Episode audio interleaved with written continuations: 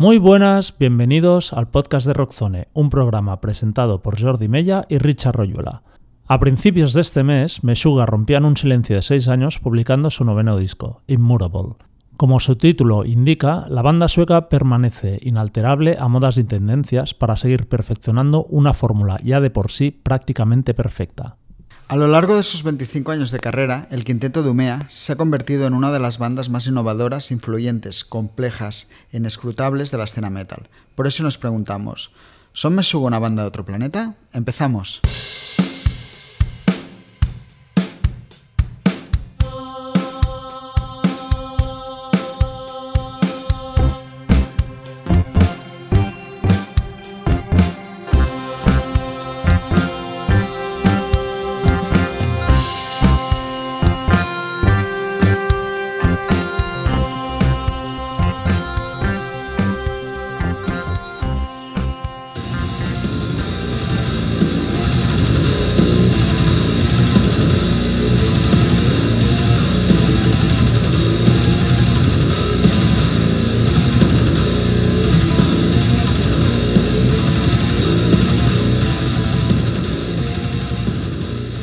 Quienes en 1991 se sintieron traicionados por el cambio musical que efectuaron Metallica, solo tendrían que haber buscado el debut de una banda sueca llamada Meshuga para encontrar todo lo que echaban en falta en el Black Album.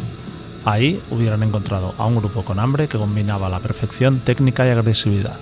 Cuatro años después, Meshuga publicaban su segundo disco, Destroy, Erase, Improve, en el que asentaban los cimientos de su peculiar sonido.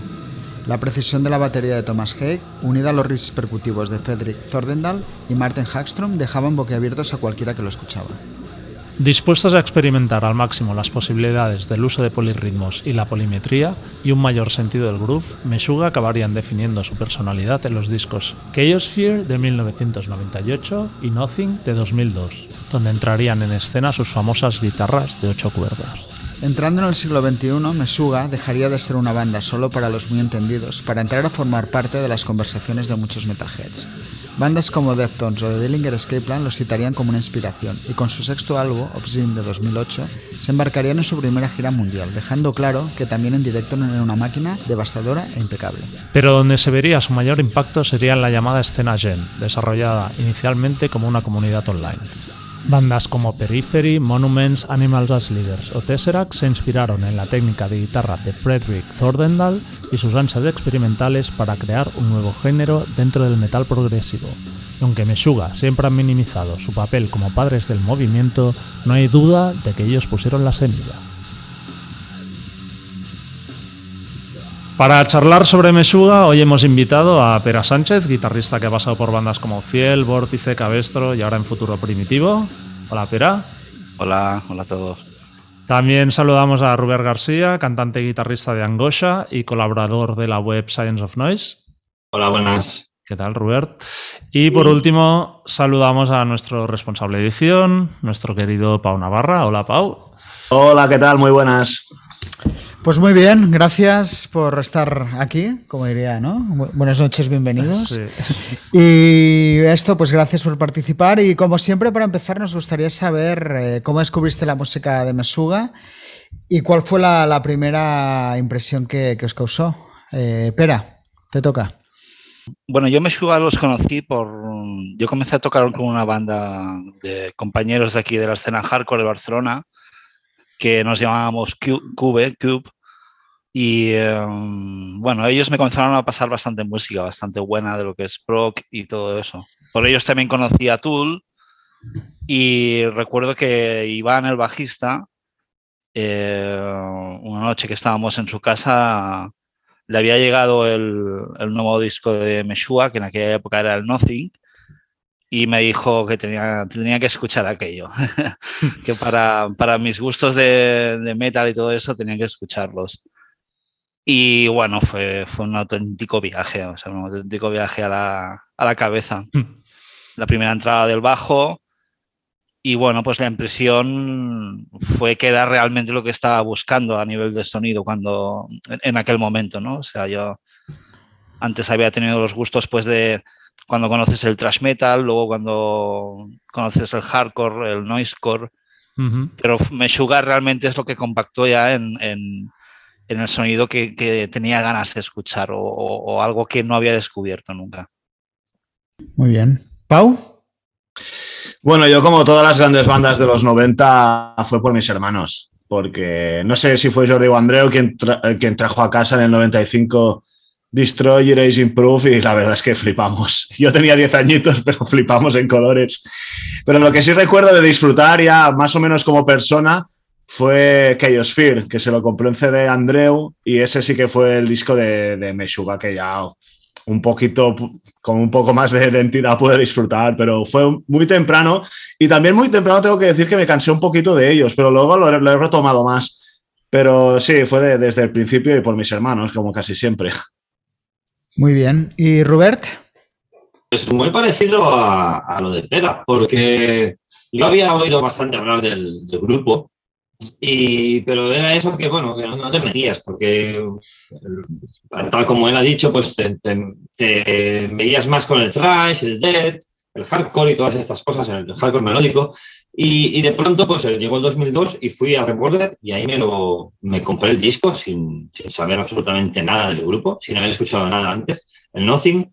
Y, me, y además iba, iba con Disman y me lo escuché en el metro y me quedé con la, bueno, la, mi cara era, era apoteósica porque no entendía absolutamente nada. Me costó bastante entrar en ellos, pero luego Luego ya empecé a entenderlos más y ya empecé a, comprar, a comprarme otros discos y a conseguir más cosas por internet.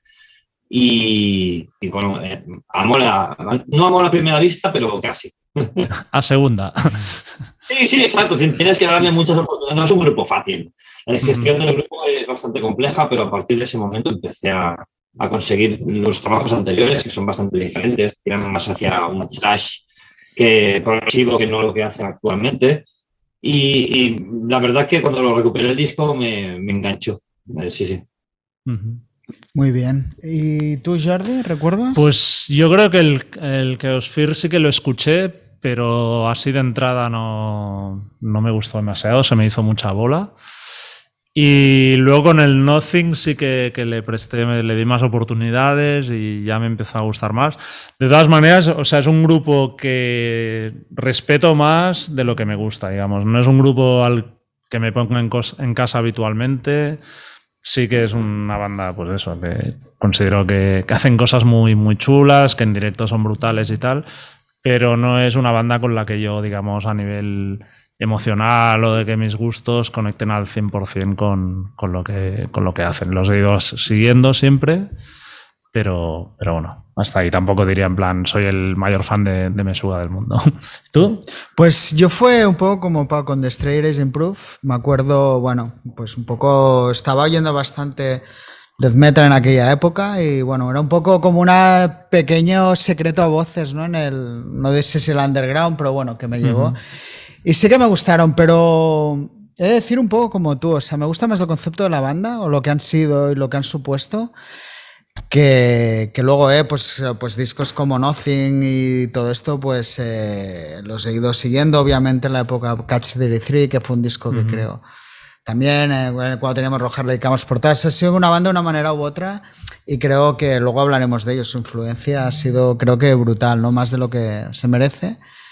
Pero, yo personalmente. ¿eh? Más de lo que, Más se, de lo reconoce. que se reconoce. Hostia, rollo. Pero, pero sí que es verdad que, que, bueno, ha sido una manera intermitente. No es una banda, una banda que oiga, todo y que creo que, que es una banda muy, muy a tener en cuenta. Muy bien. Eh, bueno, pues Mesuga lanzaron el pasado 1 de abril su, su nuevo disco, el noveno, Immutable.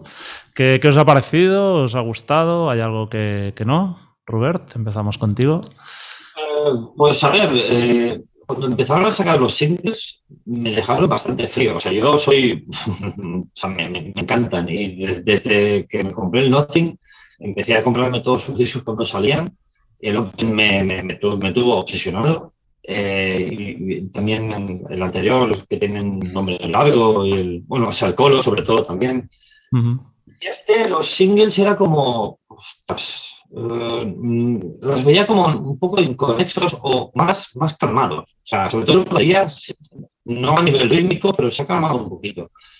Y, y, me dejaron un poco frío. El disco, me lo escuché entero, y lo que encuentro es que es largo de cojones y que le sobran como unos 15 minutos. O sea, dura unos 46 minutos, o sea, con 50 minutos hubiera quedado perfecto. Eh, al escucharlo más, eh, valoras un poco más esas canciones que no te decían nada al principio. Pero igualmente no, no le encuentro el, el que. Creo que la primera parte del disco, o sea, la primera mitad, eh, es espectacular. Tiene la canción de Phantoms, que creo que es algo que es para analizar y enseñarlo en las putas escuelas, porque eso es una locura. Y, pero eso, están como más calmados y se hace un poco denso. El disco es como para escucharlo así en rollo random. O sea, que le vaya saliendo alguna canción de vez en cuando. Esa, Kaleidoscope, la de Ligature Marx o algo así que se llama Ligature Marx. Eh, o sea, son, son canciones que te vuelan la cabeza pero tiende a ser bastante repetitivo y tienes que ser bastante fan para que te guste. O sea, para los fans es, es guay, pero para una persona que se adentre, mejor otro disco. Este probablemente muy denso. Pau, tú hiciste la crítica para, para Rockzone. Sí, a mí precisamente, sí, precisamente me gustó por todo lo que ha dicho Robert. O sea, y bueno, ya me conocéis, a mí me gusta que me martillen, que sea reiterativo, que me aplasten y que me dejen desnucado. y creo que eso es lo que consigue este disco siendo simplemente Meshuga.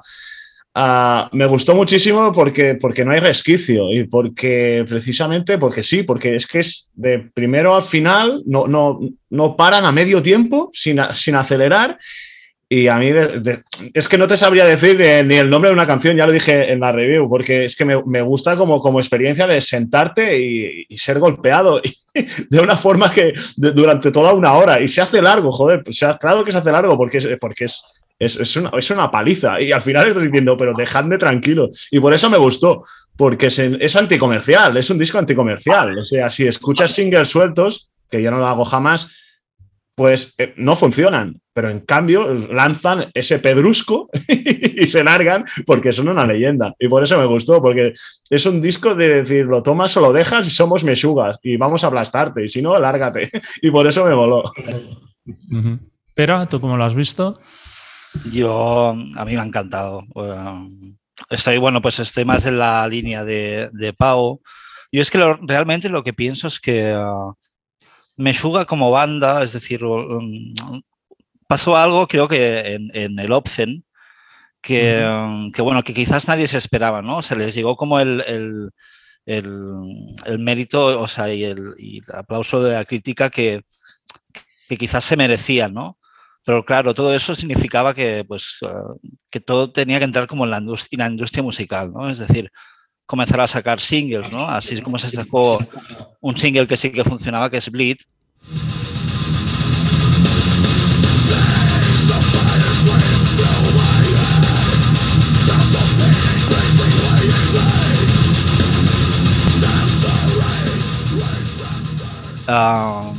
con los otros discos, o sea, con Colos y, eh, y con el Violin Sleep of Prison, pues también se intentaron sacar singles, pero me pasa, ah, en eso sí que estoy con Ruber, ¿no? Es decir, yo escuché los dos temas por separado y la verdad que de primeras ni fu ni fa. Pero bueno, comencé a dedicar un fin de semana entero a, escuchar el disco y, bueno, es, como, dice, como dice Pau, es apabullante, es, es un atropello del sonido Meshua, sin tener que tampoco que explicar ni, ni, sacar nada, ¿no? Es decir, para mí Meshua como concepto de música Mm, es como si fuera como avant ¿no? O sea, no, no está, está como mucho más por encima de lo que es un estilo así muy, muy, muy concreto, ¿no? Entonces, por eso, pues, eh, tan solo con lo que es mm, seguir escuchando música o buenas canciones de ellos ya, ya significa algo bueno. O sea, que ellos sigan trabajando, que no creo que sea nada fácil, ¿no? Es, decir, ellos tienen su fórmula de sonido y no creo que sea una fórmula de, de rock. Eh, Richard. Yo estoy un poco, bueno, con lo que ha dicho Pau, sin ser lo, pera, ¿no? Sin serlo, obviamente, los fans que, son ellos. Lo encontré un disco muy de actitud y de banda como ya muy por encima del bien y el mal, sobre todo y que a ellos ya les suda bastante lo que se pueda pensar de la banda, ¿no? En nivel de, esto es lo que hacemos, es un disco largo, hemos hecho lo que queremos. Obviamente, fans nuevos no van a ganar, ¿eh? eso está claro. En el sentido de que es un disco difícil, incluso, yo qué sé, te pones a oírlo y dices, joder, ¿no? Esto necesita, necesita mucha voluntad, ¿no? Porque al final es esto, es como una tralla. Yo no haré 5 has de ser muy fan para. Pero de nuevo, una vez más, es que creo que el grupo ha dado muy pocos pasos en falsos en este aspecto, ¿no? Siempre ha sido una banda que ha transmitido sinceridad y a veces si hubieran hecho 40 minutos, igual estaría, joder, seis años sin grabar un disco y sacan. Ya. Pues bueno, vamos a lo bestia y grabamos un disco. O sea, a mí me ha gustado, ¿eh? pero ya te digo, es un disco, no es un disco fácil para, para nada. No, a mí también me, me ha gustado, pero tuve que encontrar el momento. ¿eh? Recuerdo, me lo puse la primera vez y a la cuarta canción estaba, hostias, se me está haciendo demasiado pesado y, lo- y lo dejé.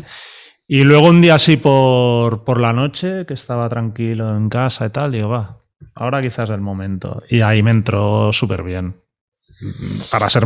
Porque ¿eh? es una banda. Pero, o sea, pero yo creo que sí que tienes que encontrar el, el- el momento adecuado.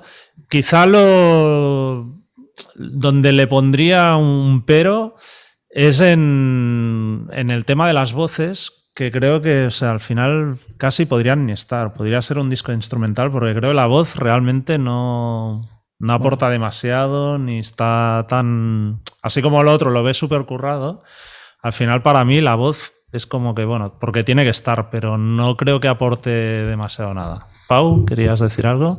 Sí, que la voz, la voz yo también lo pensé, pero luego caí en la, en- en la cuenta de que este disco es un mantra y la voz es lineal.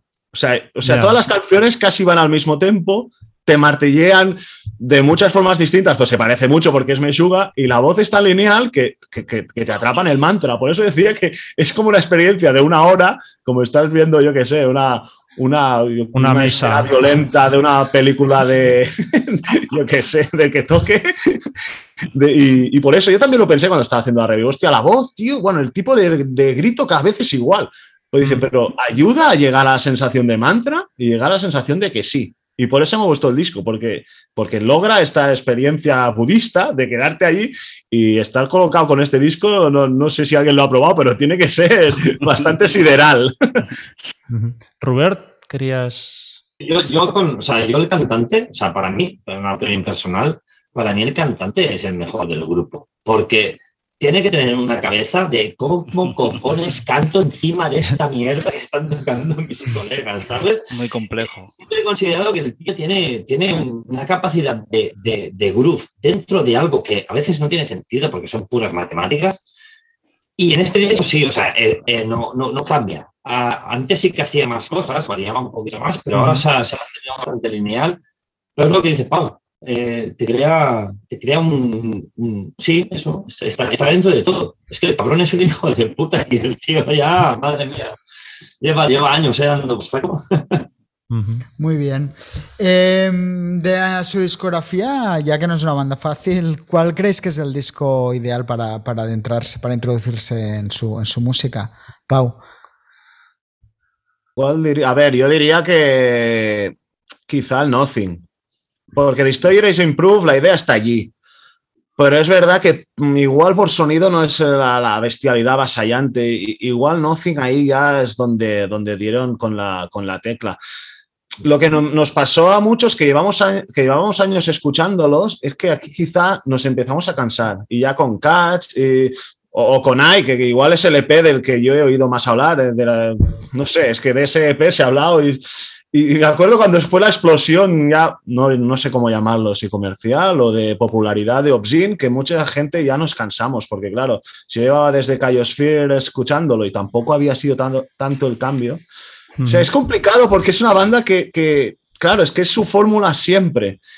Y como decías, que no hay altibajos en su discografía. O que te molará más uno o más el otro por una cosa u otra. Pero es que realmente disco malo de, de Meshuga, si, tú vas, si te va su rollo, es muy complicado hallarlo. Y, y- y lo mismo pasa con la calidad, o sea, el sello está ahí siempre. Pero igual con Nothing, que realmente es el que enganchó a más peña, yo creo.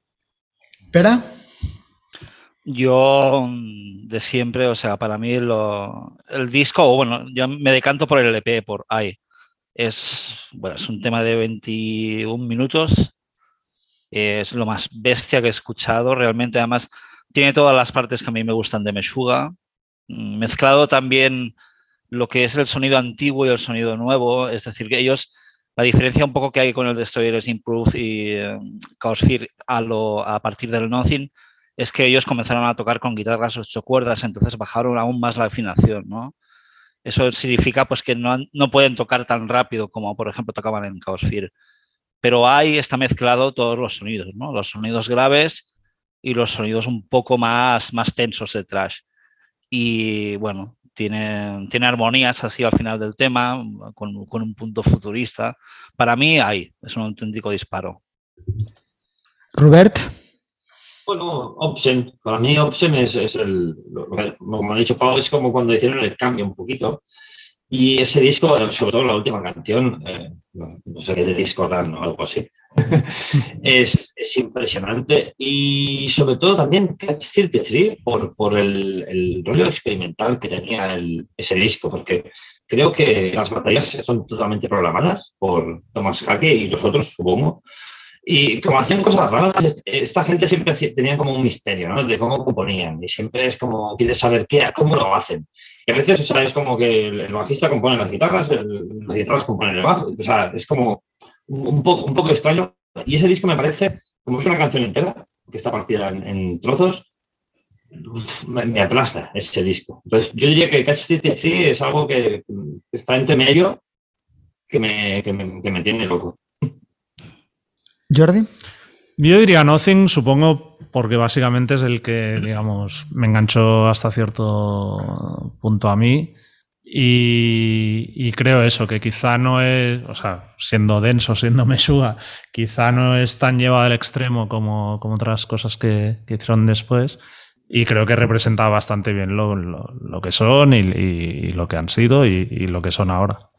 ¿Tú, Richard? Yo, Obsin, que Creo que es un disco que es ideal para meterte en la música de la banda. Está un poco a medio camino entre dentro de lo que ha hecho Pau, que es que son muy bueno, es que creo que todos coincidimos tan, uh -huh. de, de, alguna manera que es una banda con un sonido muy propio.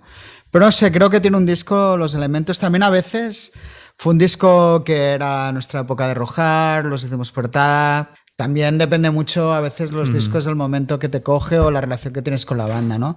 Que fue un disco que oí mucho, me entró muy bien y, y, era un momento curioso, ¿no? Que parecía que la banda podía explotar a niveles un poco, Opera ha hablado un poco, es precisamente en ese disco, ¿no? Que, que incluso, no sé si la palabra accesible eh, funciona para Mesuga, pero sí que era, era un momento donde parecía que una banda así podía dar un salto. Uh -huh hacia tampoco se sabe muy bien dónde porque creo que no lo dieron. Se convirtió en una banda moderadamente grande pero nunca llegaron a dar ese salto. Creo que la más si existiera el clickbait creo que el titular era los próximos Metallica o algo así vemos esto. sí, no. obviamente no. Hombre tú estabas por ahí Pau no hagas ahora cara de como sí pero no estaba en la dirección Richard dilo todo. Porque bueno, si no Hammerfall habrían sido portada 20 meses seguidos si lo sabes. Ah, ya, eso también bueno, no pero igual en todos nos pareció que era un momento sí. donde el grupo podía pasar algo y creo que es un muy buen disco para, para introducirte para en, no su, en, su, discografía. Mm. Exacto. Bueno, hablando de esto, de este, su sonido particular, para los que no somos músicos, eh, Pera, Ruber, ¿podríais explicar cuáles son las claves para entender el sonido Meshuga, sobre todo en lo referente a, a las guitarras, los ritmos?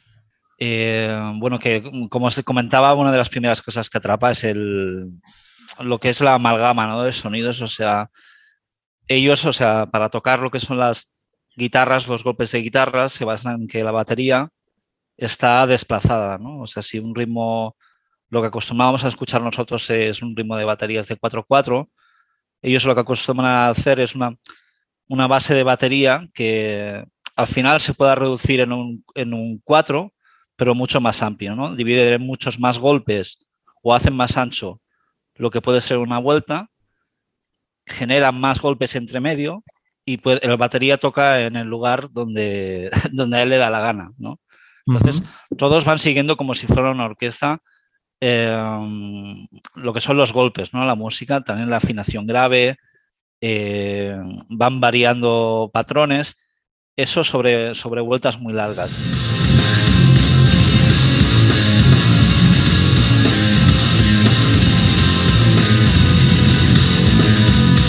Eso al final lo que hace es que lo que comentaba Pau, ¿no?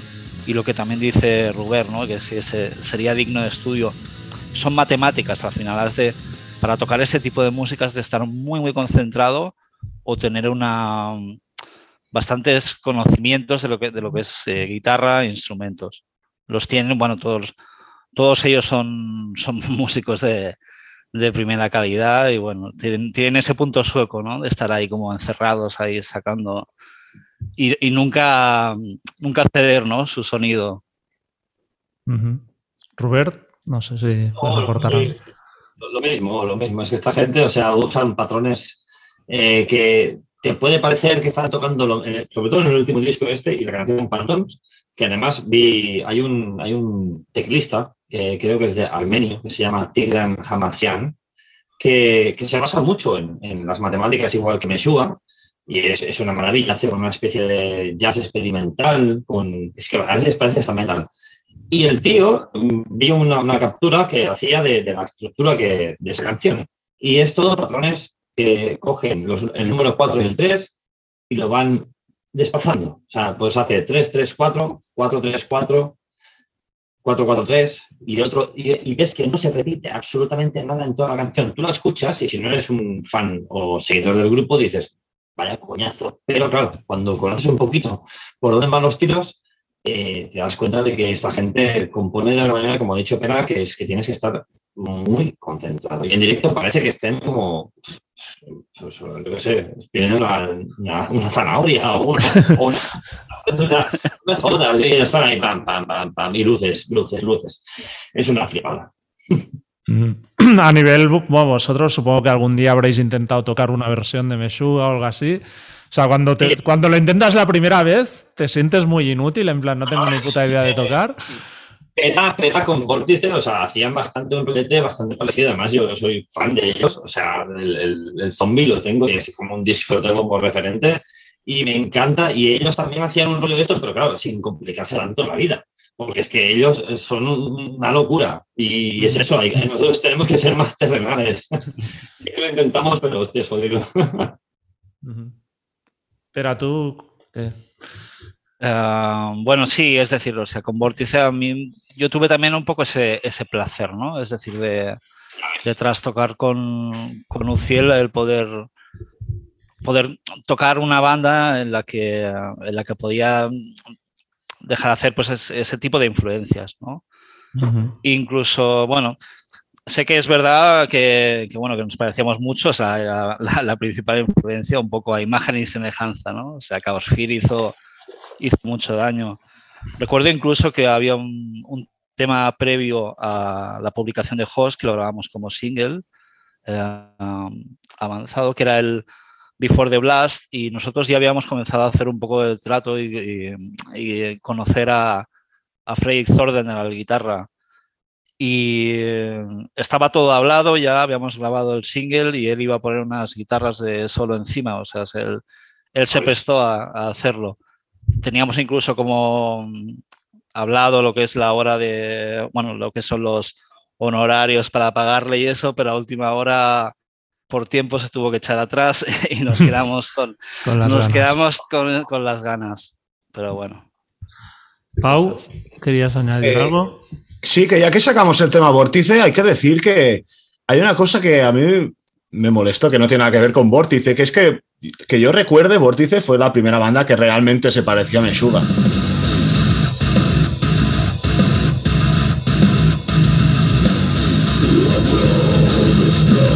Y luego vino toda la oleada del Gen y los metieron allí y, dije, no, no, esta gente estaba antes ya, que cuando se puso realmente de moda Meshuga, Vórtice ya estaban haciendo lo que estaban haciendo, ¿sabes? O sea que la influencia era súper, súper, mm, bueno, clara, como, como todas las bandas del Gen, pero lo que hay que decir a favor de Vórtice es que ellos bastante antes de que se pusiera de moda o que salieron tropecientas bandas haciendo lo mismo, y ya estaban ahí con, con, ese, con ese rollete. Y eso es algo que yo creo que se tendría que, que valorar de, de, la banda que fue Vórtice. Bueno, luego hablaremos ya del Gen también, pero antes tenemos otras preguntas. Antes es un poco de hablar de, la evolución de la banda, que es un tema que ha salido, ¿no? Eh, ¿Vosotros creéis que siguen innovando o que ya ha tocado techo un poco el propio estilo de la banda? Eh, va, Pau, que te tengo en pantalla y pensativo. Sí, es que es una, pregunta trampa, porque Meshuga es innovación, pero lo es desde el año 89. Y, la banda lleva 30 años o más y, como se ha dicho antes, todavía es vanguardista. O sea, todavía está haciendo unas cosas de matemáticas hiperventiladas que, que nadie ha igualado. Y por eso yo creo que dentro de su fórmula podríamos decir que sí, siempre suena Meshuga, pero, pero como ahora, como decíamos antes, ese, ese PI de veintipico minutos destrozándote o esta locura budista que acaban de publicar hace poquito, pues sí, van haciendo, van haciendo cosas nuevas dentro de una propuesta tan cerrada y tan sesuda como la suya y que además ha sido vanguardia desde el principio, o sea que seguramente sí. Eh, Robert, Sí, lo mismo que he dicho Pau. O sea, esta gente, o sea, eh, aunque se repitan un poco en la fórmula, es que son ellos. O sea, que los otros que intentan imitar, eh, salieron muchos grupos que intentaban mezclar un poquito con el, con el rollo melódico, como Periferi, por ejemplo, que lo hacen muy bien, en discos muy buenos. Eh, y, otros grupos que, intentan, pero es que esos son únicos. Cuando tú tienes un sonido único, cuando te escuchas, es como ayer me estaba escuchando el, el autor de Rust de, Negative, o sea, es, como ese grupo. Tú escuchas un, solo segundo de ese grupo y sabes que son ellos. Y me chuga igual. O sea, es, igual, no, tienen ese sello y aunque se repitan, es que yo lo de, hace años que lo decía, me hacen un disco de pedos y me mola. eh, ¿Pera? Sí, sí, opino lo mismo. Es que, um, o sea, están y eh, parece que es como una, que digo frases como muy de fan, pero es que están en el tope. O sea, están... Yo recuerdo un concierto en... Los he visto varias veces, ¿eh? Pero el concierto de, de Rasmatas con Violent Sleep of Reason. Oh, oh. O sea, yo recuerdo de, de, intentar comprender, o sea, cómo se podía realizar tanta caña. Y es eso, o sea, es un techo que, Además, cualquier banda que se haya intentado como parecer, así como comentamos, ha comentado Robert, que a mí me encantan, o sea, quieras o no, tienen que tirar hacia otro tipo de estilo, ¿no? Más melódico, o sea, uh, Meshuga son muy ellos, o sea, son cosas que a veces se dan muy concretas, ¿no? Que cinco personas ahí tocando de una manera muy concreta, tengan un sonido muy concreto y una, una imaginación pues muy, pues de esa manera. Yo creo que quizás eh, innovar, no sé, no sé si es la, palabra innovarlo, quizás lo bueno es que no que sigan haciendo discos, ¿no? Es como estamos viviendo o estamos teniendo como una pequeña parte de los 70 con, este tipo de que, que exista una, una banda así, por decirlo de alguna manera. Mm. Jordi, ¿tú qué piensas? Yo, a ver, por un lado, no me siento suficientemente capacitado para incluso analizar si, si siguen innovando o no, porque creo que hay cosas que, se me escapan que no sabría apreciar, pero como, digamos, oyente más normal, sí que diría que dentro de los suyos están un poco estancados. O sea, mm, en el sentido de que yo escucho cada disco nuevo de Meshuga y no digo, hostia, qué sorpresa, ¿sabes? Entonces, mm, no sé, quizá a nivel superficial diría que sí que se han estancado, aunque es verdad que están a un nivel altísimo. Mm, si algún día romperán con algo y de golpe diremos, hostia, me suban, han reinventado algo totalmente nuevo que no esperábamos, pues, pues ya veremos. Pero bueno, desde luego todos los grupos quisieran tocar techo al nivel que lo han hecho ellos, ¿no? Su techo está muy, muy alto. Bueno, yo creo que el problema es ese de los grupos que han roto moldes, ¿no? Que parece que cuando no lo hacen constantemente sea como, ostras, se han quedado estancados. Bueno, es que no puede una banda. Aparte es que me suga... ¿Qué disco era este que hemos El noveno. El noveno. O sea, no puedes innovar nueve discos o, o reinventar un estilo que tú ya mismo has reinventado y, así, además creo que Mesuga han conseguido algo muy difícil. Hay gente que reinventa estilos y se les puede imitar más o menos de una manera fácil. Mesuga es muy complicado, ¿no? O sea, encima tiene ese mérito de hacer algo que realmente es muy difícil de imitar. Y yo creo que, que, dentro de todo, y un poco a colación de lo que hablamos al principio, o sea, es un disco que al final, para bien o para mal, te deja decir, hostia, o me cuesta mucho oírlo, o tal, y eso en el fondo es un mérito. No, no te cuesta oírlo por, por malo, sino por complejo, por Sí, que es un desafío, ¿no? Exacto, y creo que la banda todavía en esto sigue, sigue funcionando muy bien, lo cual, mm, pues, pues yo creo que a su manera sí que siguen siendo una banda válida. ¿Creéis que el ser una banda tan técnica impidió que fueran más populares? ¿O pensáis que incluso han llegado más lejos de lo que podía esperarse, dando lo difíciles que, que son? Pau. Yo creo que han llegado mucho más lejos de lo que podría ser. O sea, porque es una banda brutalmente técnica, es un trayote que lo flipas. El cantante no hace gorgoritos, power metal precisamente.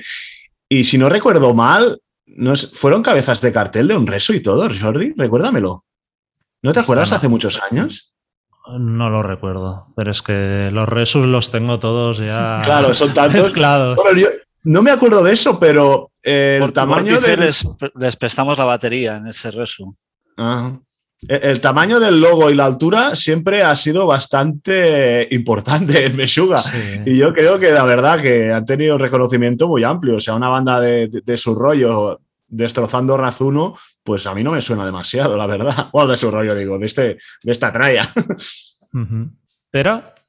Sí, le comentaba a Pau que sí, que recuerdo que el- un Resurrection que nos llamaron para, para prestarles la batería y fue todo, fue todo un momentazo porque Juven nuestra batería, los bombos que utiliza son un poco más pequeños que los que utiliza Thomas Hake y de lo que es afinar una batería, afinar una batería como la afinamos aquí de oído con un cacharro normal, a cuando la vimos allá en escenario tal y como sonaba. O sea, también esa, es como valoras, ¿no? O sea, eh, aparte del equipo de, de técnicos y de ingenieros de sonido que también que deben de llevar al lado.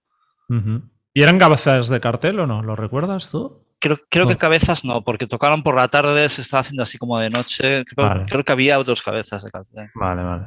Muy bien. Y en todo caso, eso, ¿crees que han llegado más lejos de lo que podía esperarse o, o se han quedado Sí. cortos? Sí, porque también, o sea, Meshuggah, yo creo que hasta Obscene o hasta- bueno, pues quizás podíamos tirar un poquito atrás, pero hasta toda esa serie de discos, o sea, había como una especie de leyenda urbana, ¿no? Hostia, ¿has escuchado Meshuggah? Cuando te encontrabas con alguien que realmente le gustaba o que, o que coincidía contigo, pues era todo un momentazo.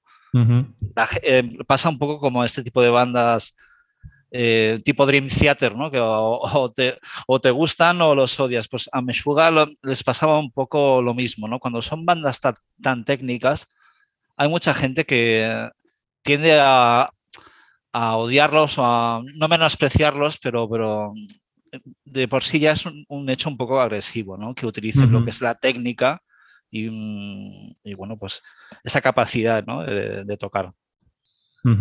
Robert, Eh, pues más o menos, eh, sí, yo creo que sí que han llegado a un, a un buen, a un buen nivel haciendo la música compleja que hacen, pero tampoco es, es lo que decías de compararlos como unos Metallica y tal, no. O sea, simplemente es un grupo que hace las cosas que ellos quieren desde hace tiempo y, y sí, o sea, supongo que, que su, su, su límite de, de lo que es popularidad, creo que ya lo han, lo han conseguido. Y sí, o los odias o los amas, pero es, es un grupo muy especial, la verdad.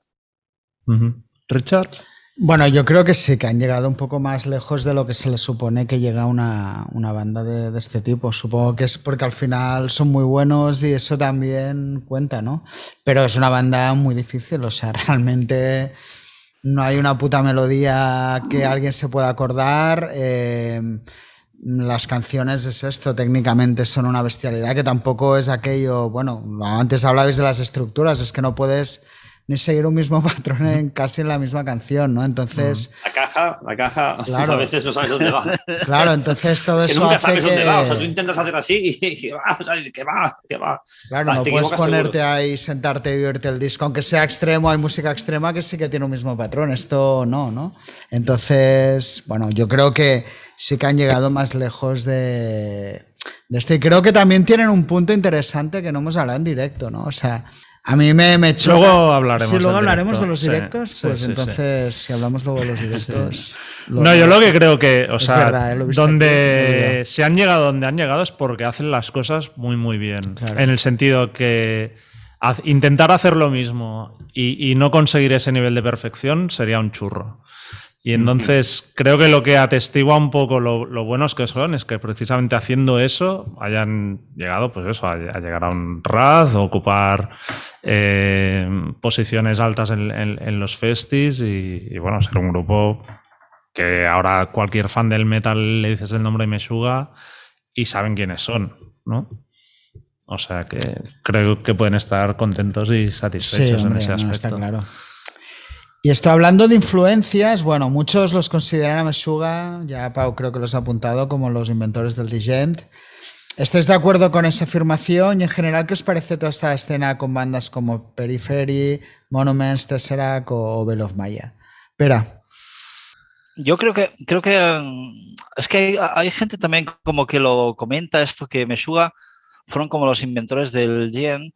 Yo recuerdo que mm, por esas fechas así que yo buscaba muchos tipos de grupos o guitarristas que hacían ese mismo estilo.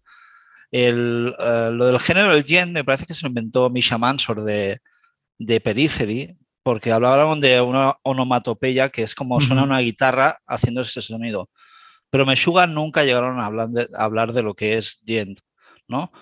A ver, yo cuando comenzaron a salir bandas del estilo, pues claro, fue, fue como una especie, fue como el grunge, ¿no? O sea, como un, grunge así muy vitaminado, o sea, tener de golpe, o sea, antes tan solo había la información de lo que es Meshuga y alguna banda muy, muy concreta, y de golpe tener un montón de bandas americanas y de todo eh, inglesas que hacían ese estilo. Yo reconozco que, que me llegué a enganchar, y, pero muy rápidamente me saturó muchísimo, porque era todas las bandas lo que buscaban pues era eso, ¿no? O sea, intentar bajo el mismo concepto, ¿no? De, de- de sonar lo más explosivos posible. eh, todo era amplificadores de última gama, eh, baterías, o sea, todo lo que eran temas de grabación. Al final ya no sabías bien bien lo que estabas escuchando y no tenías tampoco la seguridad de lo que comentabais antes, ¿no? De si realmente todo ese sonido en directo sonaba así. Yo quizás de ese, de ese tipo de bandas me quedo con Periphery, que son, son una gran banda. Ujú. Robert. Más o menos lo que ha dicho Pela. O sea, es, es que la verdad que Periphery es los, los que han hecho un poquito más, eh, lo que he dicho antes, mezclando con, con melodías y sobre todo con, con las voces, de, de sa- de salirse un poco, pero, pero bueno, eh, Me- Meshuga son, son, son lo que son. O sea, no, no, hay, no hay más, la verdad. Pau. Sí, Meshuga es Meshuga. Yo no creo que inventaran el gen. Yo creo que es Meshuga y que el gen le come eso que no voy a decir en antena. Los- lo creo así. O sea, esas bandas no me gustó ninguna. O sea, les- como decía Pera, eh, pues es- esta- estaban sobreproducidas, eh, sonaban a plástico. Y en cambio tú coges el nuevo álbum de Meshuga. y aparte de que el sonido es una proeza, es devastador, suena totalmente orgánico. Y muchas de esas bandas sonaban a chicle. O sea, era una versión descafeinada y, y, y plastificada de intentar hacer Meshuga y no. O sea, el sonido era de Playmobil, el sonido era para críos.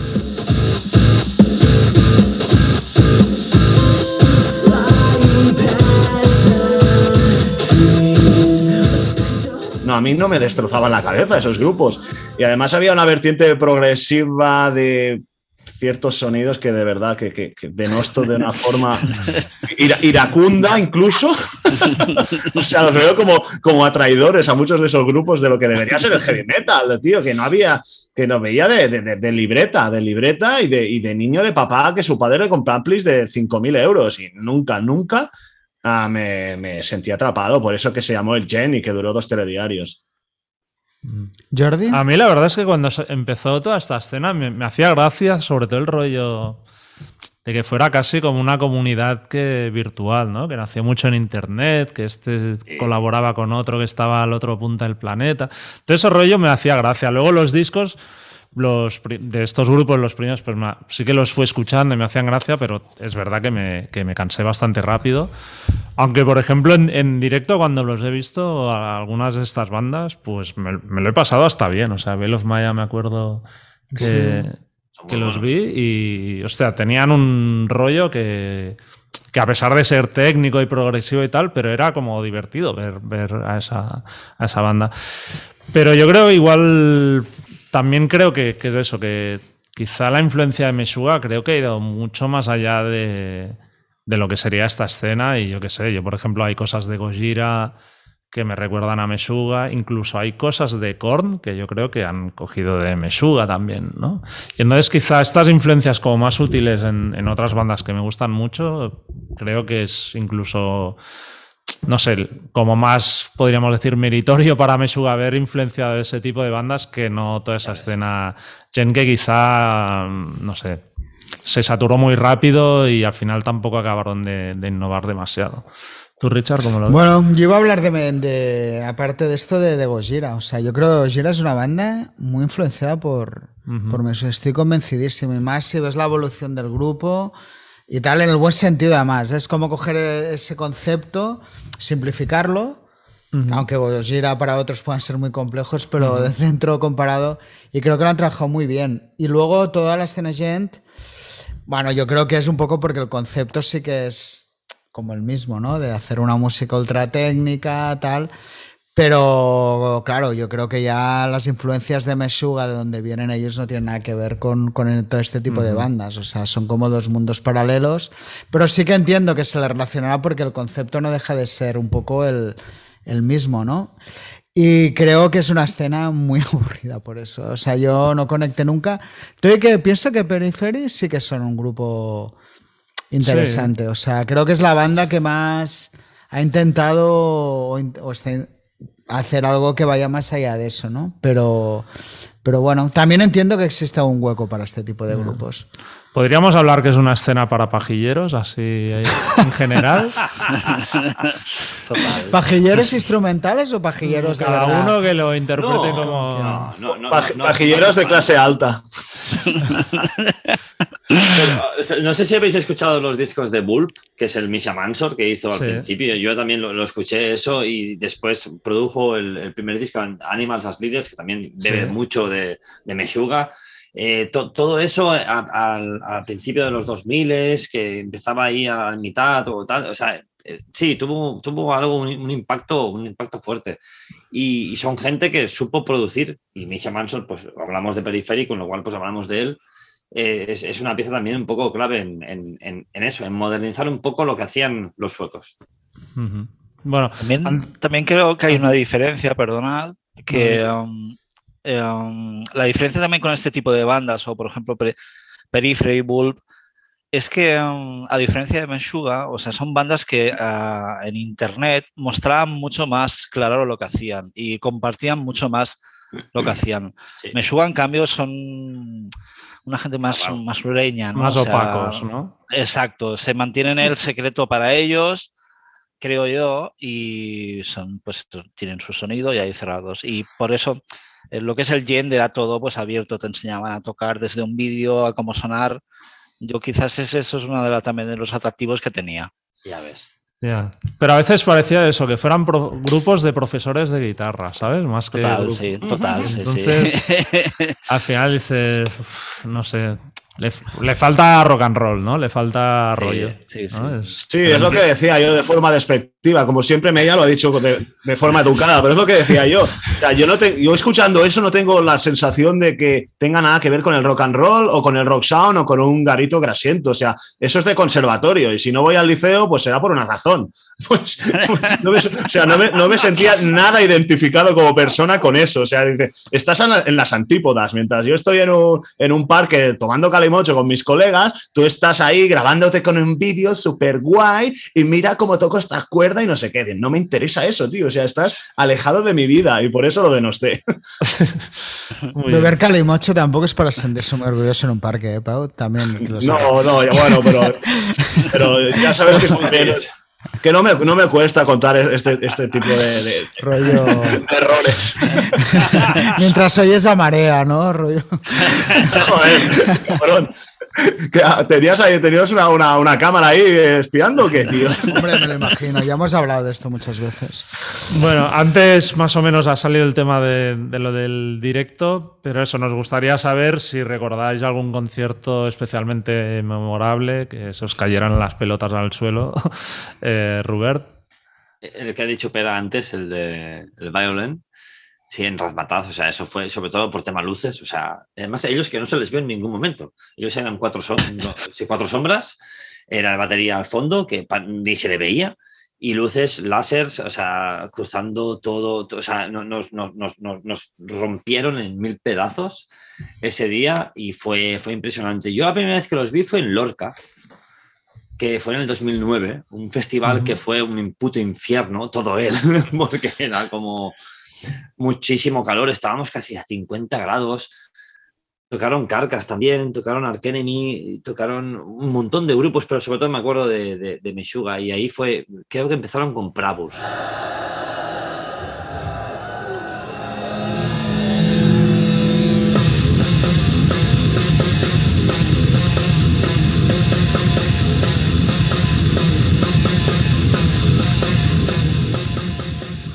Fue como, ya, reviéntame la puta cabeza, ya no, no, no me dejes vivir. y fue, fue algo, algo brutal. Y después también los vi en Salamandra, que también creo que era con el Colos, que también fue brutal. Y, y luego, pues, sí, unos, unas cuatro veces los he visto, algo así. No sé, la verdad que en directo, te gusten o no te gusten, te van a dejar reventado. Uh -huh. eh, ¿Pera? Brutal. Yo voy a, voy a recordar el, el, momento este que, que decía Robert eh, del Lorca, porque yo fue, era la primera vez que los, que los veía. Eh, creo que entonces estaban o con el Obsen o con Catch 33, no recuerdo. Con, con Obsen sería. Sí. Pero sí. claro, te, te, estaba, tenía bastante curiosidad de cómo sonaría aquello en directo. No era el mejor sitio, porque eso que tú decías, es verdad, hacía 50 grados. Uf. Dios. A los black metal se les derretía el maquillaje, recuerdo. Y, no sé si era Dark Funeral. Dark Funeral. No sé. Sí, Dark Funeral. Ah, que, uh, que les den entonces. Bien, bien. y, y, recuerdo mucho, mucho, de lo que fue el principio. Se comenzaron con Prebus, pero eh, Meshuga nunca han tenido ningún problema para parar lo que es, eh, si han comenzado dos temas, parar y hacer reajustes en lo que es tema de sonido. Y recuerdo que ese día lo hicieron, o sea, sí, sí, se, estuvieron, claro. se estuvieron como 10 minutos parados uh, reajustando y eh, cuando llegó el tercer tema se notaba como todo lo que era sonido de mesa iba ajustado, o sea, me gustó ese detalle de, de si no suena, si no suena realmente bien. Como queremos. Exacto, sí. Sí, sí, fue, fue curioso. O sea, parar un concierto ahí como en, en, justo han comenzado, ¿no? Uh -huh. Pau. Yo tengo que decir que no es una banda que haya visto demasiadas veces comparados con tanta peña que lleve sus tres décadas. Pero a diferencia de lo que decían los colegas, yo no tuve una buena. No tuve un buen feedback de la última vez que los vi en ese famoso reventón en Razuno. Precisamente por eso, porque vi que, o sea, que todo eran luces, había muchísima pasta en luces y en láseres y movidas, pero decía, claro, están tan concentrados que yo no. Claro, es que yo estaba también muy metido, sigo muy metido en macarradas, shooter, mierdas, blacks noruegas, gentuza borracha haciendo black del más pésimo. Y claro, no, es, no era, no era el, el concepto que yo tenía de, de, de- de bolo para desfasar y eso, era otra cosa que en ese momento de mi vida no me venía de gusto ver. Y la sensación conservatorio también la tuve. Es lo mismo que, que les achaco a Emperor, que con Richard siempre tenemos esta disputa, de que si yo cierro los ojos, la música es divina, pero si los abro, yo no veo una banda de black metal.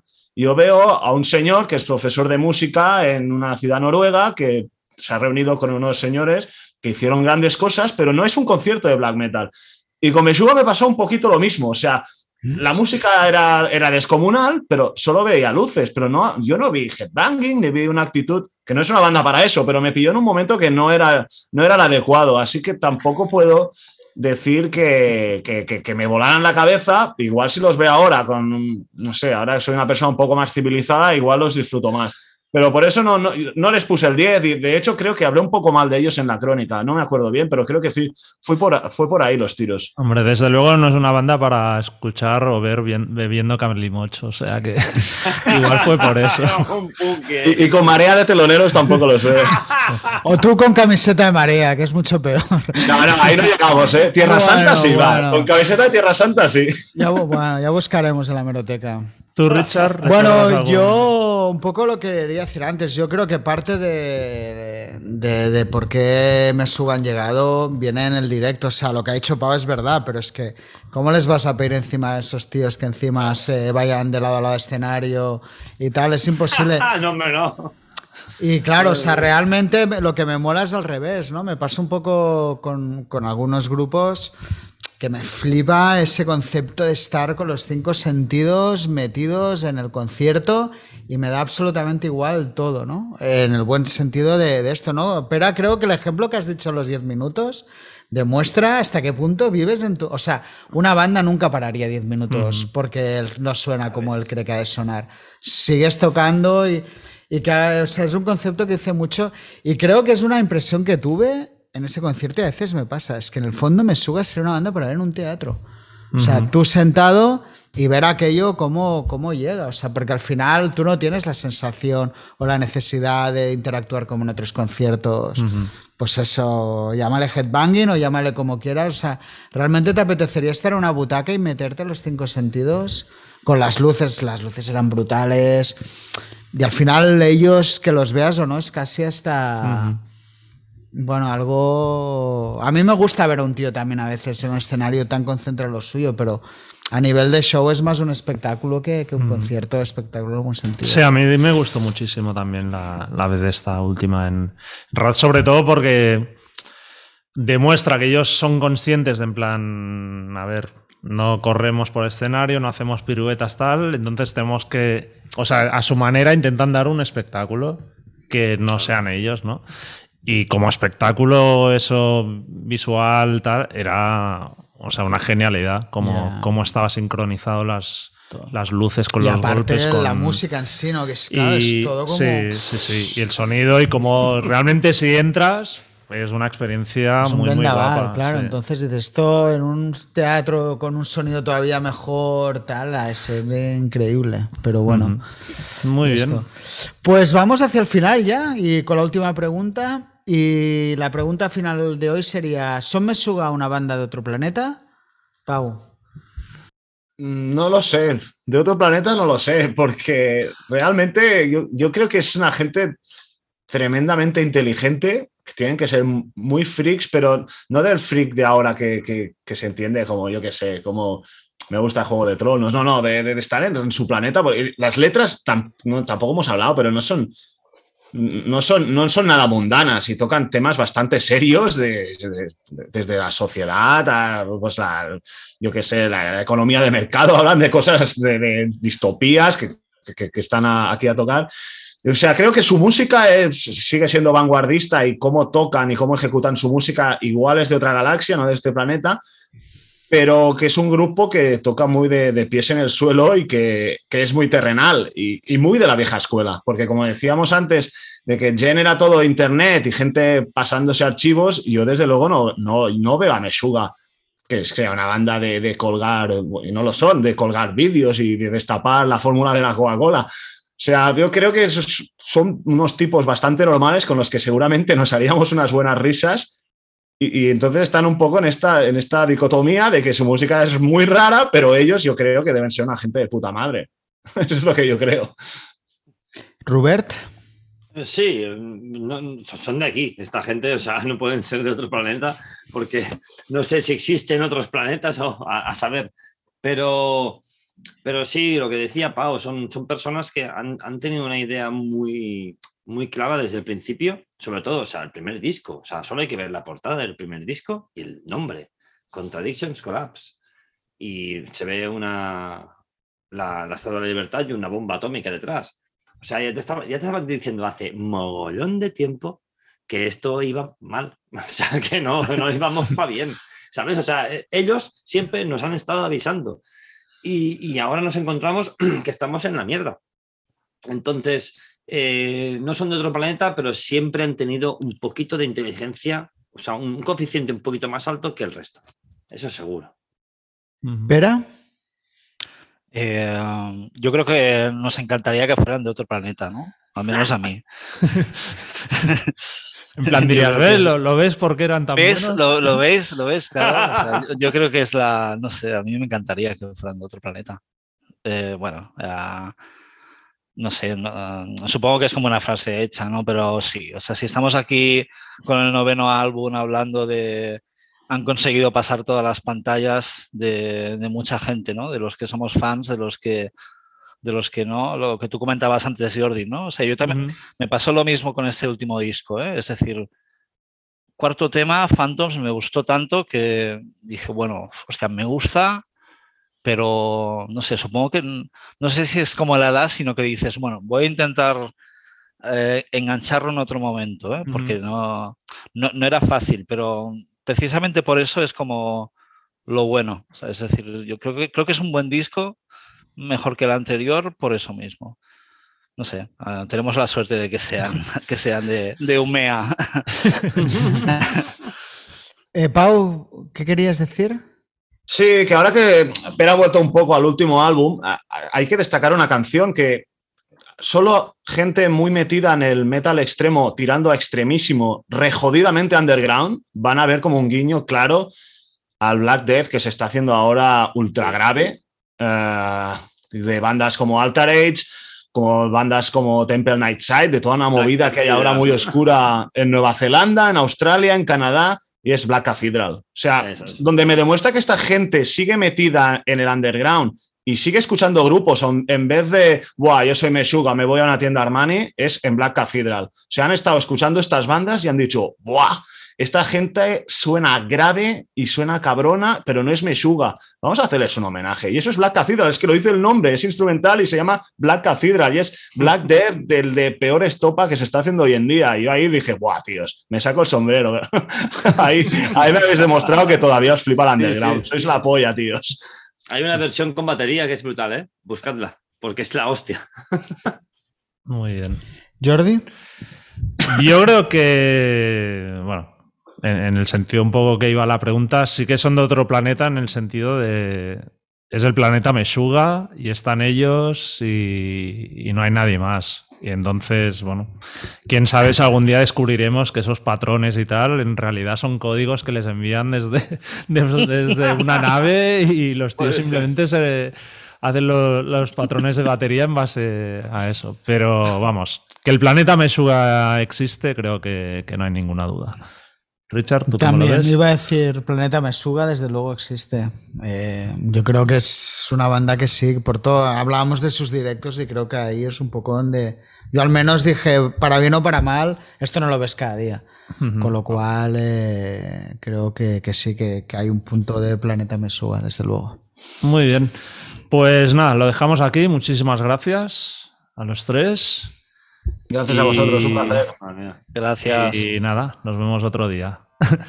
Hasta luego, que vaya bien. Adiós, saludos. Gracias. Adeu. Oído, visto, leído.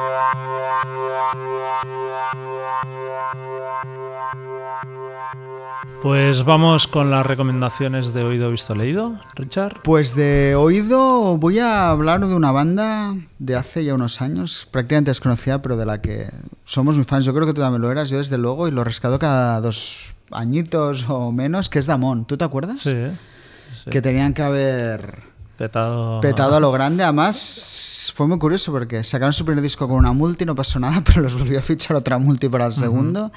Y tampoco pasó nada. Era, bueno, su cantante era como una especie de Joan Jett para las nuevas generaciones, con un look así un poco andrógino y tal. Y la verdad es que la banda, sobre todo el segundo disco, que era Out Here All Night, que eran increíbles. Era una banda como de rock, ¿no? Con toques un poco heavies, eh, también de punk, pero sobre todo una banda con unas melodías que es que ese disco cada, es un single, bueno, cada, cada tema es un single. Y lo fuerte es que es eso, ¿no? Es una banda que voy, bueno, de vez en cuando esto me los voy poniendo y es que los discos aguantan súper bien el paso del tiempo. Así que dije, mira, pues me gustaría recomendarlos. Si por esto alguien los descubre, la banda es, Dam- bueno, se escribe Damone y esto, los dos. Lo que pasa es que no están en los discos en Spotify, ¿eh? O sea, solo hay el tercero que sí, este sí que lo sacaron de manera independiente. Y luego descubrí, bueno, esto lo vi, que habían vuelto. O habían ¿sí? intentado hacer una intentona. Sacaron un tema que no tenía nada que ver con lo que eran ellos, que tampoco acabé de entender muy bien la jugada. Y por lo que he deducido, entre pandemias y tal, me parece que. Eso, bueno, esto lo que no consiguieron en su acabado, momento. Ya, pero la banda realmente, los dos primeros discos, especialmente el segundo, Stud Hero Night, son, son increíbles. Muy bien. Pues yo de oído quiero recomendar el disco nuevo de Kurt Weill, que salió hace un par de semanas o así, que se llama Watch My Moves. Es el primero que saca con, con Records. Y hablando un poco del podcast de hoy, del disco de Meshuga, que es así como entrar en un mantra y tal, en un estilo totalmente distinto, pero va por ahí un poco la cosa. Es un disco muy largo, tiene un montón de temas, dura casi 70 minutos. Y son temas largos de 5, 6, 7 minutos, en los que no pasa mucho. El tío simplemente va hablando sobre lo que le ha ocurrido ese día o pensamientos así sueltos. La instrumentación es súper sencilla, con guitarras acústicas, algún punteo así más eléctrico. Pero a mí, o sea, es un disco que me entró súper bien y que me relaja mogoll- mogollón. O sea, me lo pongo y me hace sentir en calma, ¿sabes? Y eso no, no pasa tan, tan a menudo, así que, que le agradezco a Curvail, que recordemos había estado en, en War on Drugs, pero bueno, tomaron caminos distintos y, y nada, recomendable. Bueno, pues nada, haremos caso. Va. Eh, de visto, voy a hablar de un especial de Netflix que se llama Todo es Gila. Eh, yo soy un gran fan de Gila, de hecho creo que es probablemente el mejor humorista, o bueno, no sé si Gila, la palabra humorista se le queda corto, pero bueno, Eh, soy un fan y me sorprendió ver el especial porque al final siempre un poco en algún momento lo había comparado en otra historia con lo que es a la música un poco Van Halen, ¿no? Que es que son cosas absolutamente imposibles de imitar, si te fijas.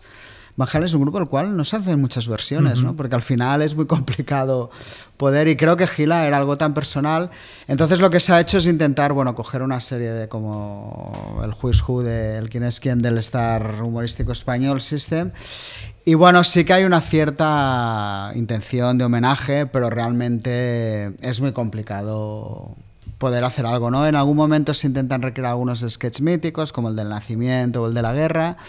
Luego, pues hay como, como bueno, alguna cosa original que es como poner eh, lo que estaba oyendo el enemigo, ¿no? Lo que, lo que decía el enemigo y Agila. Creo que hay alguna manera de entender el, el humor absurdo, creo que Pantomima Full funciona muy bien, pero en general es un flojea, o sea, flojea porque creo que todos lo intentan hacer lo mejor posible y agradezco pues el homenaje, pero, pero realmente creo que es algo que sales ya casi perdiendo de, de salida. Ya, O sea, que lo recomiendas, pero a medias, ¿no? Bueno, recomiendo que se vea. O sea, creo Ya. que está bien verlo. O sea, realmente para lo que podría haber sido, está bien. O sea, también depende tu exigencia con lo que Con lo es. fan o que sea, si de tú no eres un fan que te conoces todo, que has leído Ya. sobre él un montón, probablemente lo disfrutes más que si al final entiendes cada, cada pequeño código. Pero no, la lectura es que creo que ha estado bien. O sea, es muy valiente hacerlo.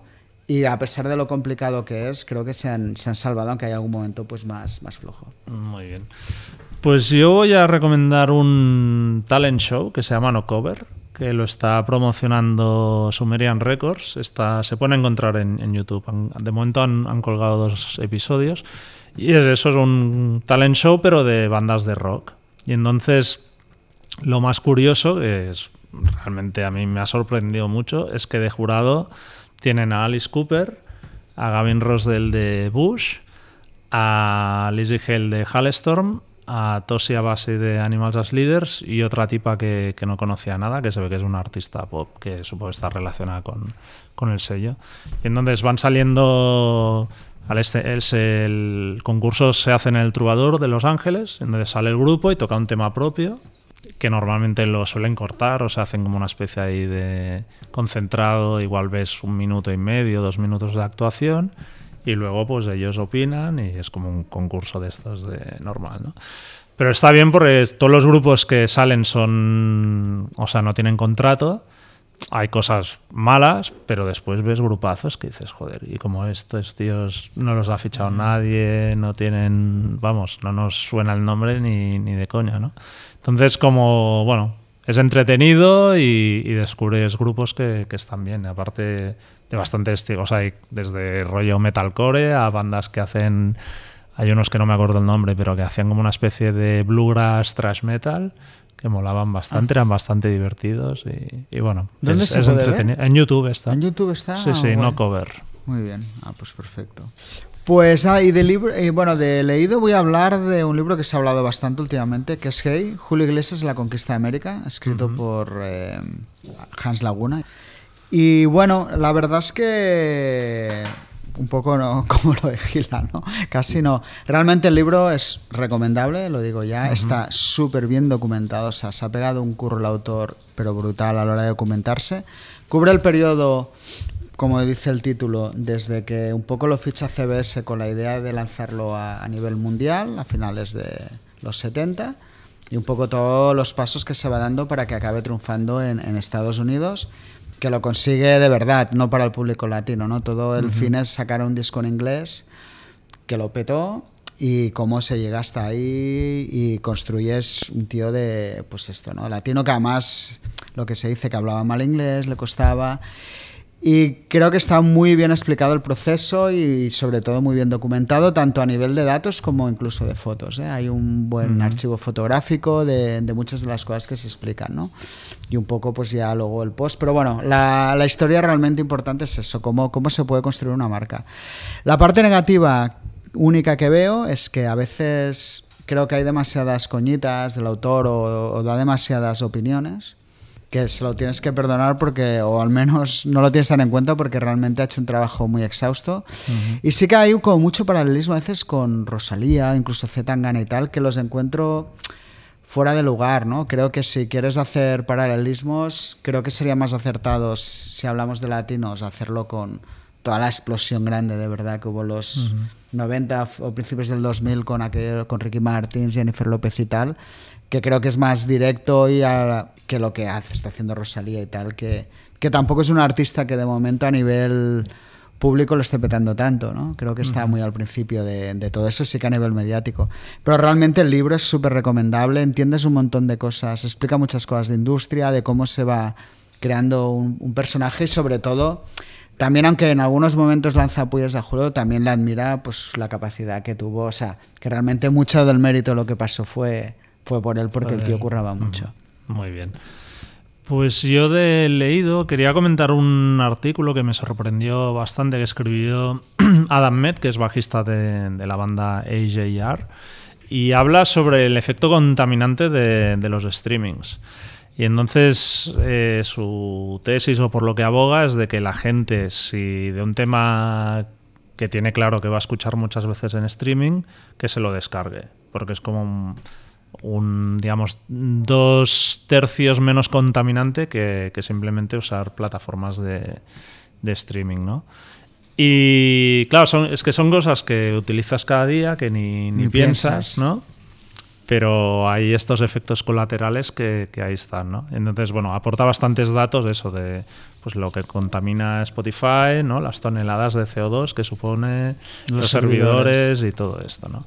Y entonces, eh, ponía eso, que se podría lograr una reducción de un 80% de emisiones si la gente me pareciera, si un disco lo escuchas más de 27 veces en streaming, pues si lo tuvieras en físico, mm, pues eso, lo, ayudarías a, a reducir un, un 80% las, las emisiones. Bueno, son cosas que están Es un ahí. debate, es pero es claro. difícil a veces condicionar tus hábitos pensando en estas cosas porque, bueno, al final contaminar contamina todo. o sea que, porque si, yo qué sé, si tienes un aparato, los CDs y tal, o sea, todo ha tenido su proceso. Pero bueno, me, me pareció un, un enfoque diferente y, y que está bien tener en cuenta. El artículo se llama Protect the Planet, Stop Streaming Songs y está en la web de Rolling Stone. Muy bien. Pues nada, lo dejamos ahí. Hasta la que viene. Pues hasta aquí el episodio de hoy. Esperemos que lo hayáis disfrutado. Si es así, por favor, descargad o suscribiros al podcast de Rockzone en cualquiera de las plataformas donde escuchéis vuestros podcasts. Spotify, Apple, iBox y dejadnos una puntuación o un comentario. Y si os ha gustado, no dudéis en recomendar el podcast a vuestros amigos. Muchas gracias y hasta la semana que viene. Hasta entonces podéis seguirnos como siempre en nuestra web rockzonemac.com, así como a través de Facebook, Twitter o Instagram. Nos vemos.